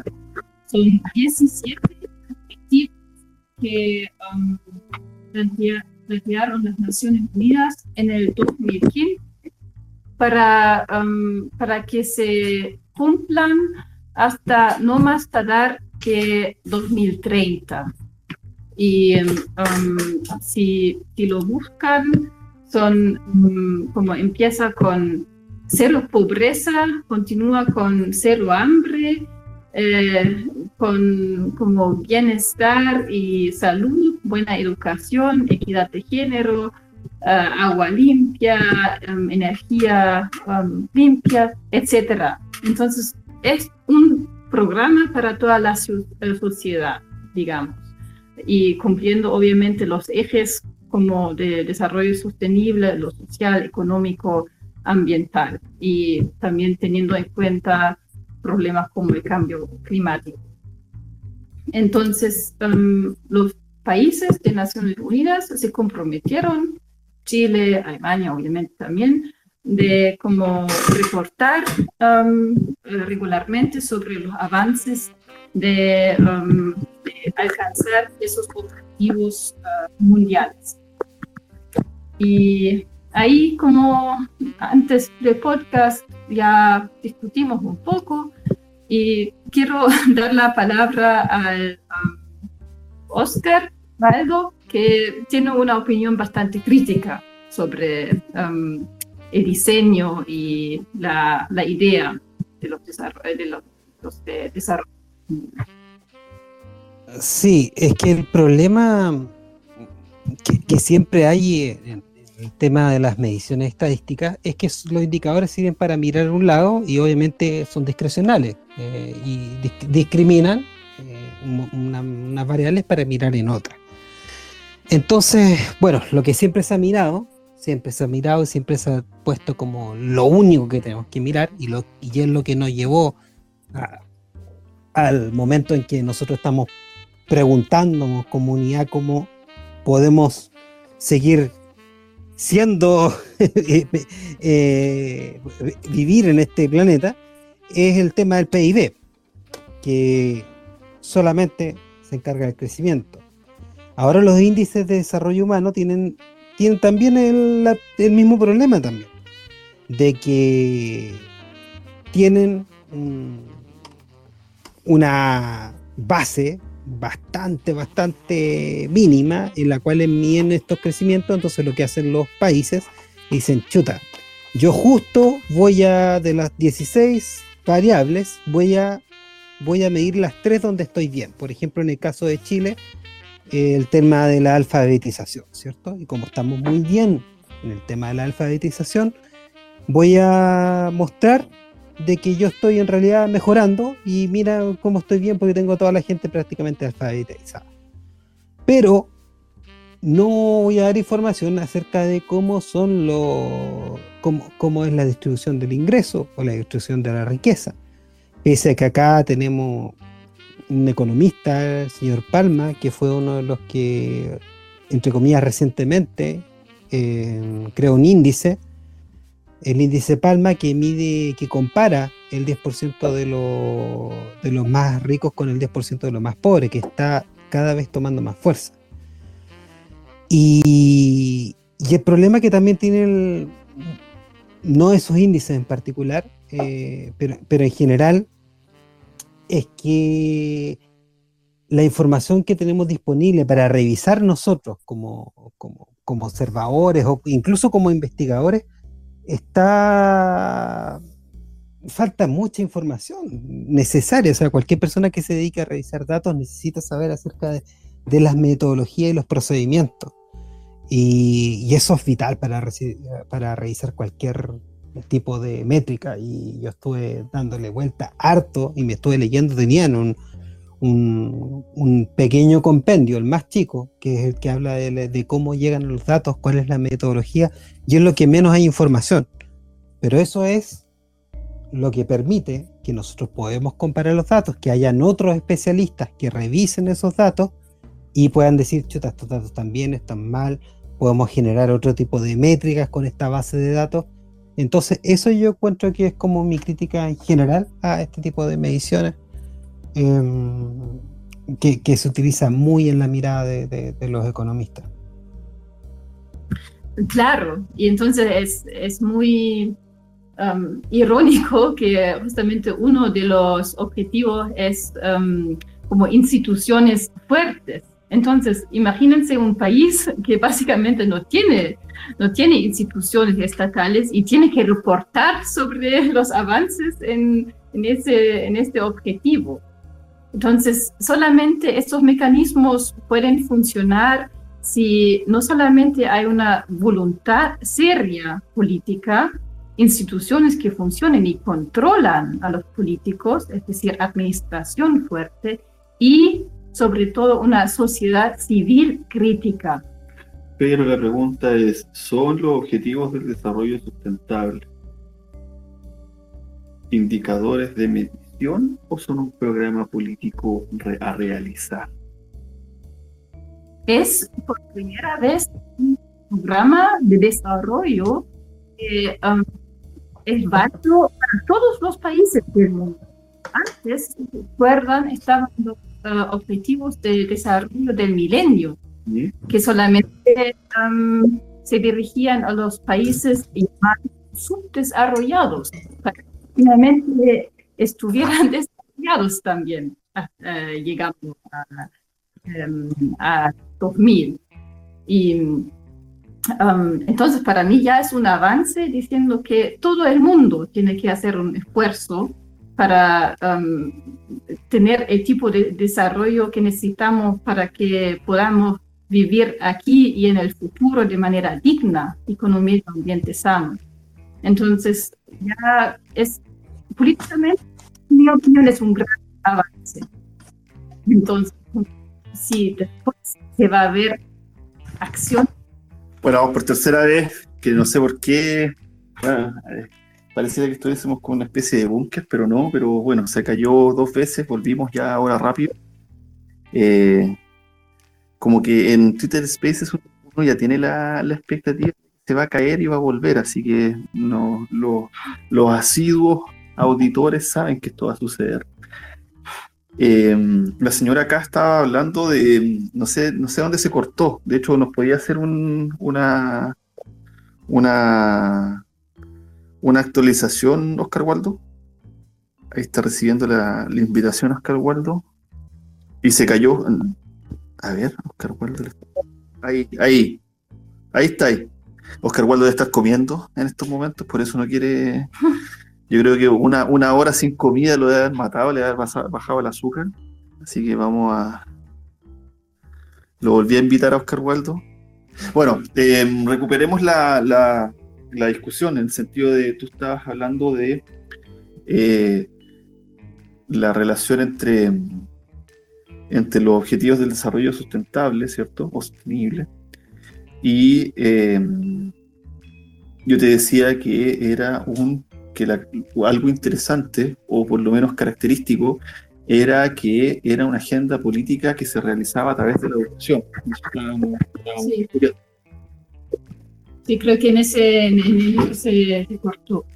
Y, y, sí, es, uh, por ejemplo, la, la educación eh, necesita en el siglo XXI una transformación profunda para que sea justamente una um, educación que um, comunique y que transmite la transformación. Eso también se, se mencionó como comentario, como, como pregunta de cómo logramos la transformación. Y ahí la educación, no solamente en el colegio, sino en las universidades, pero también en las asociaciones, la vida diaria, en el trabajo, tiene un gran rol. Es decir, una, una educación provista a lo largo de toda la vida, no restringiéndola a la, um, al colegio. Y es un tipo de educación que necesitamos en este sentido, una educación para el desarrollo sostenible que es um, capaz de transmitir conocimiento, pero sobre todo competencias para transformar el, mundo. Entonces, una, una educación en el sentido de desarrollo sostenible um, sería capaz de um, de brindar nuevas formas de organización, como las cooperativas, y a través de esas eh, como formas alternativas, um, encontrar soluciones a desafíos de desarrollo sostenible. Por ejemplo, um, cooperativas de um, agricultura biológica, donde en, que existen también en Chile que con cadenas de producción cortas y venta directa pueden ahorrar precios, precio como dinero que como en cadenas normales, entre comillas, um, se, se comen las cadenas de supermercados. Con la venta directa a través de cooperativas, como sería una alternativa económica bien vigente. Pero esto es parte de una educación orientada hacia el desarrollo sostenible, que transmita competencias para encontrar soluciones alternativas a las que tenemos hoy en día. Como ejemplo, ahí podría mencionar otros. Entonces, una palabra clave es la capacidad de, um, de transformar y de um, ¿cómo diría que está? De, um, implementar. De implementar, de um, realizar. De realizar el cambio. ¿Estás ahí, Oscar? ¿Terminaste de comer? ¿Terminaste la vianda o, no? Parece que Oscar Waldo todavía está comiéndose su vianda. Está como la. Está reiniciando. Está como está. Se, se, se hace una olla ahí por el hambre, pero bueno, dejemos al gordo comiendo hasta que vuelva. Eh, yo voy a ser, yo voy a ser eh, eh, abogado del diablo. ¿ya? ¿Por qué abogado del diablo? Primero porque si miramos el, ponemos la pelota al piso y lo miramos en un país como Chile, el Estado de Chile no tiene control sobre la educación. ¿Y por sobre la educación? Porque con la mayor cantidad de matrícula depende del privado, ¿ya? que en este caso son los colegios particulares subvencionados. Ese sería la primera, el primer problema. Y si es un cambio curricular en el cual nosotros buscamos introducir los objetivos del desarrollo sustentable a nivel de las escuelas, ya siempre va a estar el problema de hasta dónde ese tipo de escuelas lo va a efectivamente incluir. Doy un ejemplo em, concreto. Eh, los libros de historia se empezaron a actualizar en el gobierno de Bachelet 1, si la memoria no me falla, ¿ya? en el cual ya eh, después de ocurrir la comisión Valek se empezó a hablar derechamente de eh, los horrores de la dictadura de una manera en la cual no se hablaba en los años 90. Y se empezó a hablar obviamente de las torturas, etcétera, etcétera, etcétera, pero con la estratificación de la propiedad de las escuelas, muchas de las escuelas particulares subvencionadas eh, le ordenaban a los profesores no pasar esa parte de los libros, o pasarlo de, Finalmente el libro se pasaba dependiendo de la ideología concreta que tenía el sostenedor del colegio. ¿ya? Ese sería un problema bastante complicado de, de superar, aún en el mejor de los mundos posible, en que el Estado dijera, sí, voy a aplicar los objetivos del desarrollo sostenible en mis escuelas. Y el segundo problema es un problema mm, quizás no a nivel de la administración de las escuelas, sino que también tenemos en Chile. Yo voy a mencionar em, que imagínense qué tan probable es poder educar en ese sentido del desarrollo sostenible a la gente en las escuelas, siendo que uno de los mayores participantes que tienen más cantidad de colegios eh, subvencionados en Chile es una pequeña familia que no solamente se dedica a contaminar, en- en- más encima tiene negocios en una zona muy, muy importante del país, que sería el, el o la macrozona, y se dedica a este tema de andar cortando árboles, que son los señores mate, entonces mm, encuentro que acá sería un poquito difícil hacerlo, por lo menos en Chile. Pero tampoco hay que ser tan, tan, tan pesimista, porque eh, pese a que les costó un, golpe de Estado, los bolivianos algo han tratado de hacer al respecto. Así que yo creo que no es, no es eh, blanco y negro la cosa, yo creo que hay varios matices en eso donde podríamos tratar de hacer algo. No sé qué opinan mis, mis amigos alemanes. Y lo otro que no sé si se alcanzó a escuchar es que una de las cosas que sí funcionaron fueron el pro- protocolo de Montreal que, sus- que se usó para bajar la emisión de gases que producían el debilitamiento de la capa de ozono. Así que también en ese caso, también ahí tenemos un, un caso exitoso de, de políticas que se pudieron llevar a cabo en el planeta. Oscar, Dígame. tengo una pregunta. Em, en base a todo lo que se, el análisis que han presentado, entonces cuando se menciona a Chile como un país en vías de desarrollo, em, ¿cuál es el lugar que ocuparía Chile en, en- en este desarrollo mundial? Em, se ha mencionado dentro de las opiniones en, el chat de YouTube em, todo lo que los extranjeros, los grandes inversores han, eh, digamos, le han pedido a Chile que, que haga para favorecer eh, la explotación de nuestros recursos naturales.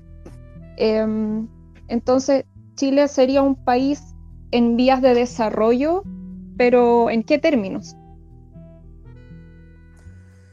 Pucha, es que depende. O sea, cual- cualquier liberal te va a defender que estamos en vía de desarrollo y que en algún minuto va a llegar el desarrollo, que solamente nos faltan, eh, no van a decir qué años, pero no han estado 40 años prometiendo que íbamos a llegar al desarrollo.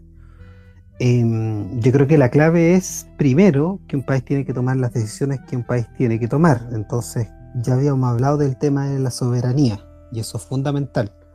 Nosotros no tenemos soberanía, ni siquiera la hemos tratado de recuperar. Un intento, un intento de recuperar la soberanía fue lo que pasó el- el- en, el, en la rebelión de, del 2019, donde lo que se pidió justamente fue una asamblea. La asamblea es un ejercicio soberano y se transformó en esta cosa llamada convención constituyente que lo que se ha preocupado justamente de quitar cualquier eh, atisbo de participación o soberanía en las decisiones, dejando que fundaciones como la alemana, la FES de Egbert, sean las que reacte parte importante del reglamento que está en discusión. O sea, que, que- que ya se está usando el reglamento. Entonces, sin soberanía un poco difícil pensar que el país pueda tomar algún tipo de decisión. Em, independientemente de eso, em, efectivamente yo creo que sí Chile tiene el potencial para, lle- para llegar a eso. Bueno, estamos como los viejitos que tienen Alzheimer, así que nos tienen que eh, recordar hasta dónde, eh, en, en qué momento dejamos de, de, mm, de escuchar, ¿no? Porque estábamos re entretenidos, re discutiendo. eh, casi, casi aquí estábamos ya agarrándonos a chachazos con respecto a lo que era la implementación de los objetivos del desarrollo sustentable o sostenible. Y, nada, ahí, ahí estábamos de hecho troleando a Oscar Waldo, pero no se escuchaba él, nosotros no nos escuchábamos, así que ahora parece que volvemos. Así que ya saben ya, este país es absolutamente desarrollado según ellos, pero no en el Internet. Como dijo la anterior canciller Merkel, para nosotros el Internet es un país nuevo. Oscar Waldo, ¿está ahí? Ahí escucho. Está- Ahí está, por fin. Por fin. Ya, entonces. ¿dónde estábamos? Estábamos que estamos hablando de la educación. Ya, ¿y hasta qué parte? Es que tú dijiste que era, que era un poco imposible, o sea, hacerlo de, de- de la, de la forma en que se pretendía, porque primero estamos, eh, la participación del Estado es mínima, eh, y yo empecé a hablar solo de que también era un poco difícil si los privados metidos en esto, entre ellos Grupo Mate, eh, no creo que le guste mucho hablar de desarrollo sustentable dados, dado a la actividad que le genera más recursos a ellos. O sea, sí, de hecho, de hecho, eh, eh, bueno, perdón por trolearte por tu gordura. Yo pensaba que estabas comiendo en realidad, que por eso no hablaba ahí.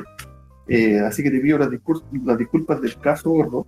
Y, y sí, pues cómo hacerse cargo de los intereses económicos de, de la educación. Y, y la señora acá hablaba de, de la posibilidad de, claro, hacer, hacer educación fuera de la educación formal y espacios como este, así tirándonos obviamente los, los laureles nosotros mismos, eh, espacios como Radio Guillotina y la- la- los espacios de eh, comunitario, de prensa comunitaria y que no, no tan solo son prensa, sino que también son espacios de discusión comunitaria, también política.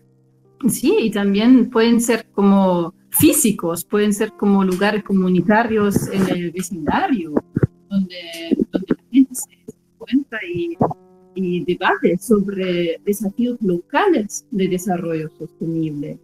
Puede ser que, no sé, hay una calle muy llena, muy ruidosa y que em, como no, no es posible andar en bici de manera segura. Entonces podría como formarse un, un grupo de vecinos y hacer una petición a su alcalde local que por favor como mejore la situación como de, puede ser de peatones o de, de ciclistas para tener mayor seguridad, incluso como mejor como um, movilidad sostenible, que sería andando en bici o caminando.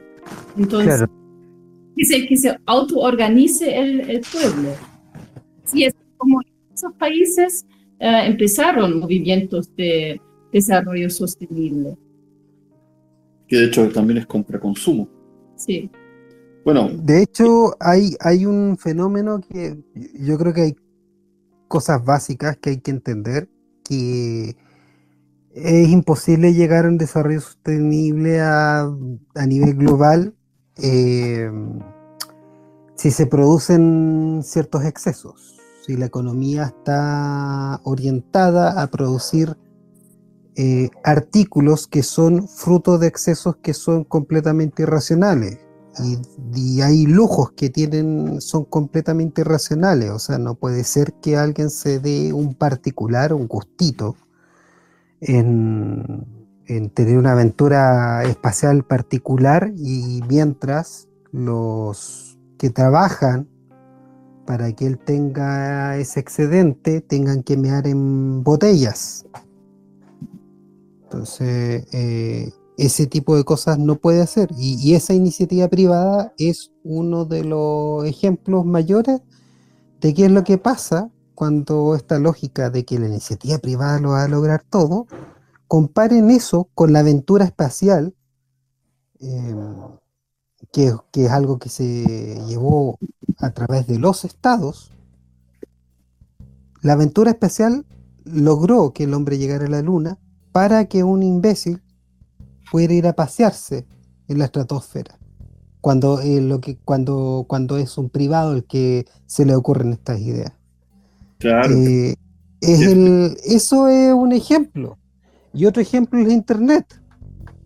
Cuando la Internet fue creada a través de ARPANET como un método de comunicación, logró el desarrollo que, que ha permitido las comunicaciones que estamos ahora para que lleguen privados y creen eh, aplicaciones para andar mostrando fotos del pene a mujeres en otras partes del mundo.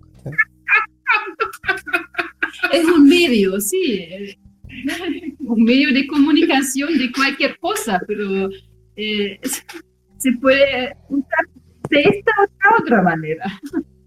claro, lo que yo voy que cuando, cuando las cosas se organizan eh, simplemente para que sea uno el que capitalice todo lo que produce ese, ese, ese avance tecnológico, lo que llega es que la, estupidez humana, en vez de disolverse entre varias, varias personas actuando, se centraliza en alguien completamente estúpido y egocéntrico que hace cualquier estupidez con eso.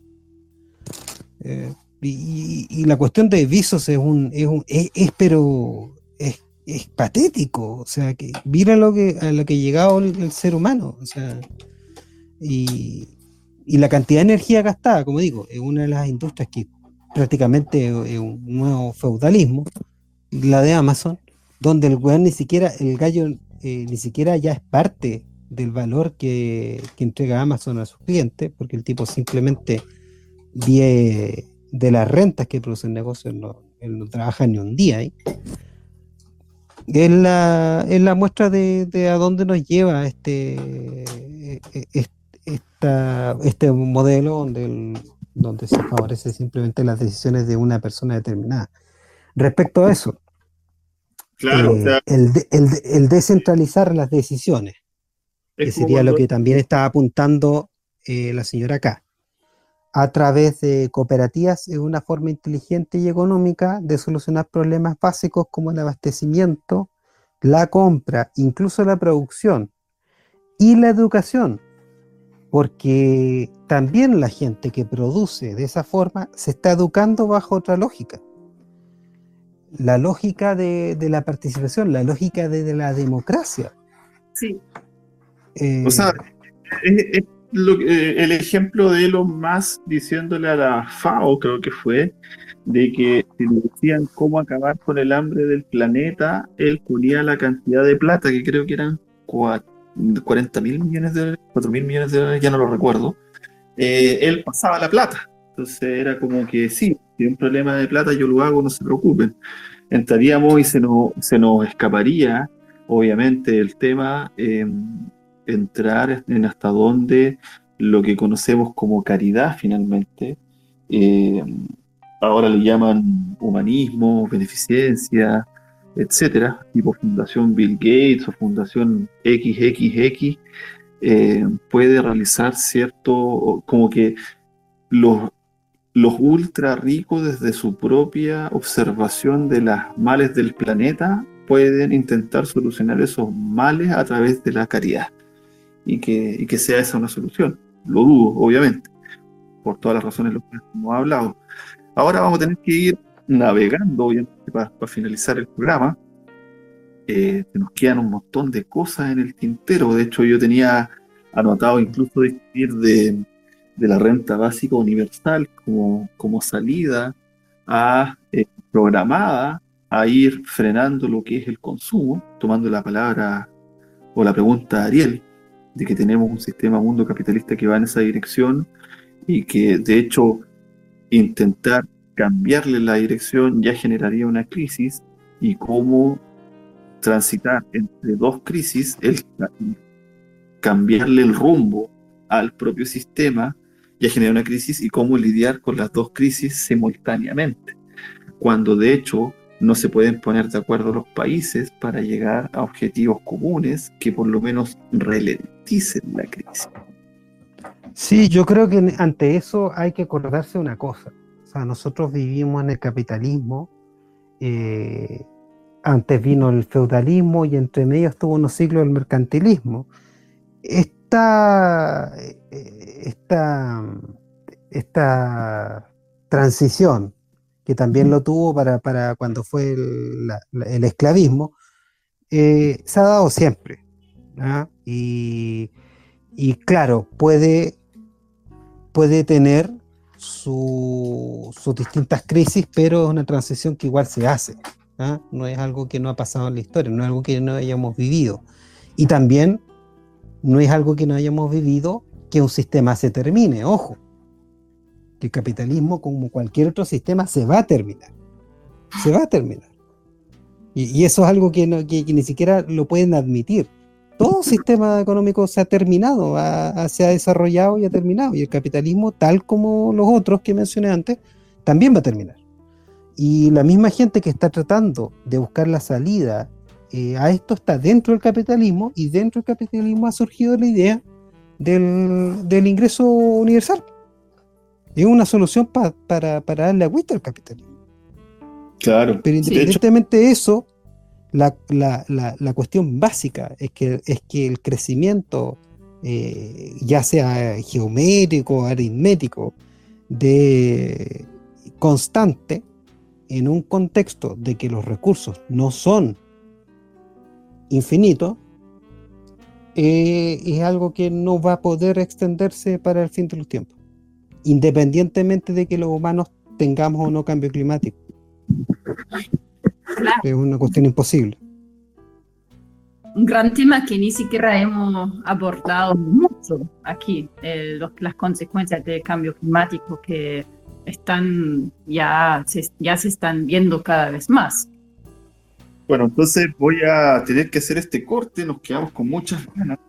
Estamos entrando ya en el fiel castrismo, llevamos dos, a, dos horas casi 15 minutos, Incluyendo los cortes. incluyendo los cortes, ¿ya? Eh, muchas gracias, Vodafone. Eh, así que a los que todavía estamos conectados, les damos eh, las gracias por, por habernos seguido. Les pedimos disculpas a quienes nos preguntan o quienes tenían ganas de tenernos preguntas para hacerlas. Y eh, les damos eh, dos invitaciones. La primera invitación es a que escuchen eh, tanto los todos los programas de Radio Guillotina, ya entre Minas, El Estallido, eh, Elegancia Cero y los otros programas también, eh, clásicos que nunca verás y los que se me quedan en el tintero. Y en, en segundo lugar, la segunda invitación es a que escuchen obviamente Errar es Humano, tanto los capítulos que ya están subidos y vamos a seguir subiendo de la primera temporada, como también los futuros eh, spaces en Twitter que vamos a hacer con invitados de alto calibre. Eh, y eh, cerrando también el, el, el Vamos a invitar a Cardone Bueno, eh, de alto yo, le calibre. un correo, yo le mandé un correo, todavía no me responde. Eh, y agradecerle a la señora acá su tiempo, su disposición, eh, haber, a- habernos aguantado. Y, eh, Muchas gracias, muchas gracias. Bueno, gracias chicos, ha sido un placer. Bueno, un último consejo, una idea para que um, ustedes, locutores, locutoras, ah, como se quedan con motivación y esperanza que un futuro sostenible es posible, miren en su alrededor dónde pueden ser activos, como en pequeñas cosas, pueden ser pequeñas decisiones de consumo que en la totalidad se suman y pueden ser relevantes. Exactamente. Sí, Bueno. pues, el el- sobre todo decisión de no consumir es lo más importante de qué es lo que pueden dejar de consumir. Combata el consumismo donde pueda. Pero Oscar Valdo, hay que comer. Eso No sí. tanto, no tanto. No tanto como yo, pero sí. Bueno, Bueno, les dejamos a todos un gran abrazo fraterno. Hello? I must be going. I cannot stay. I came to say I must be going. I'm glad I came, but just the same, I must be going.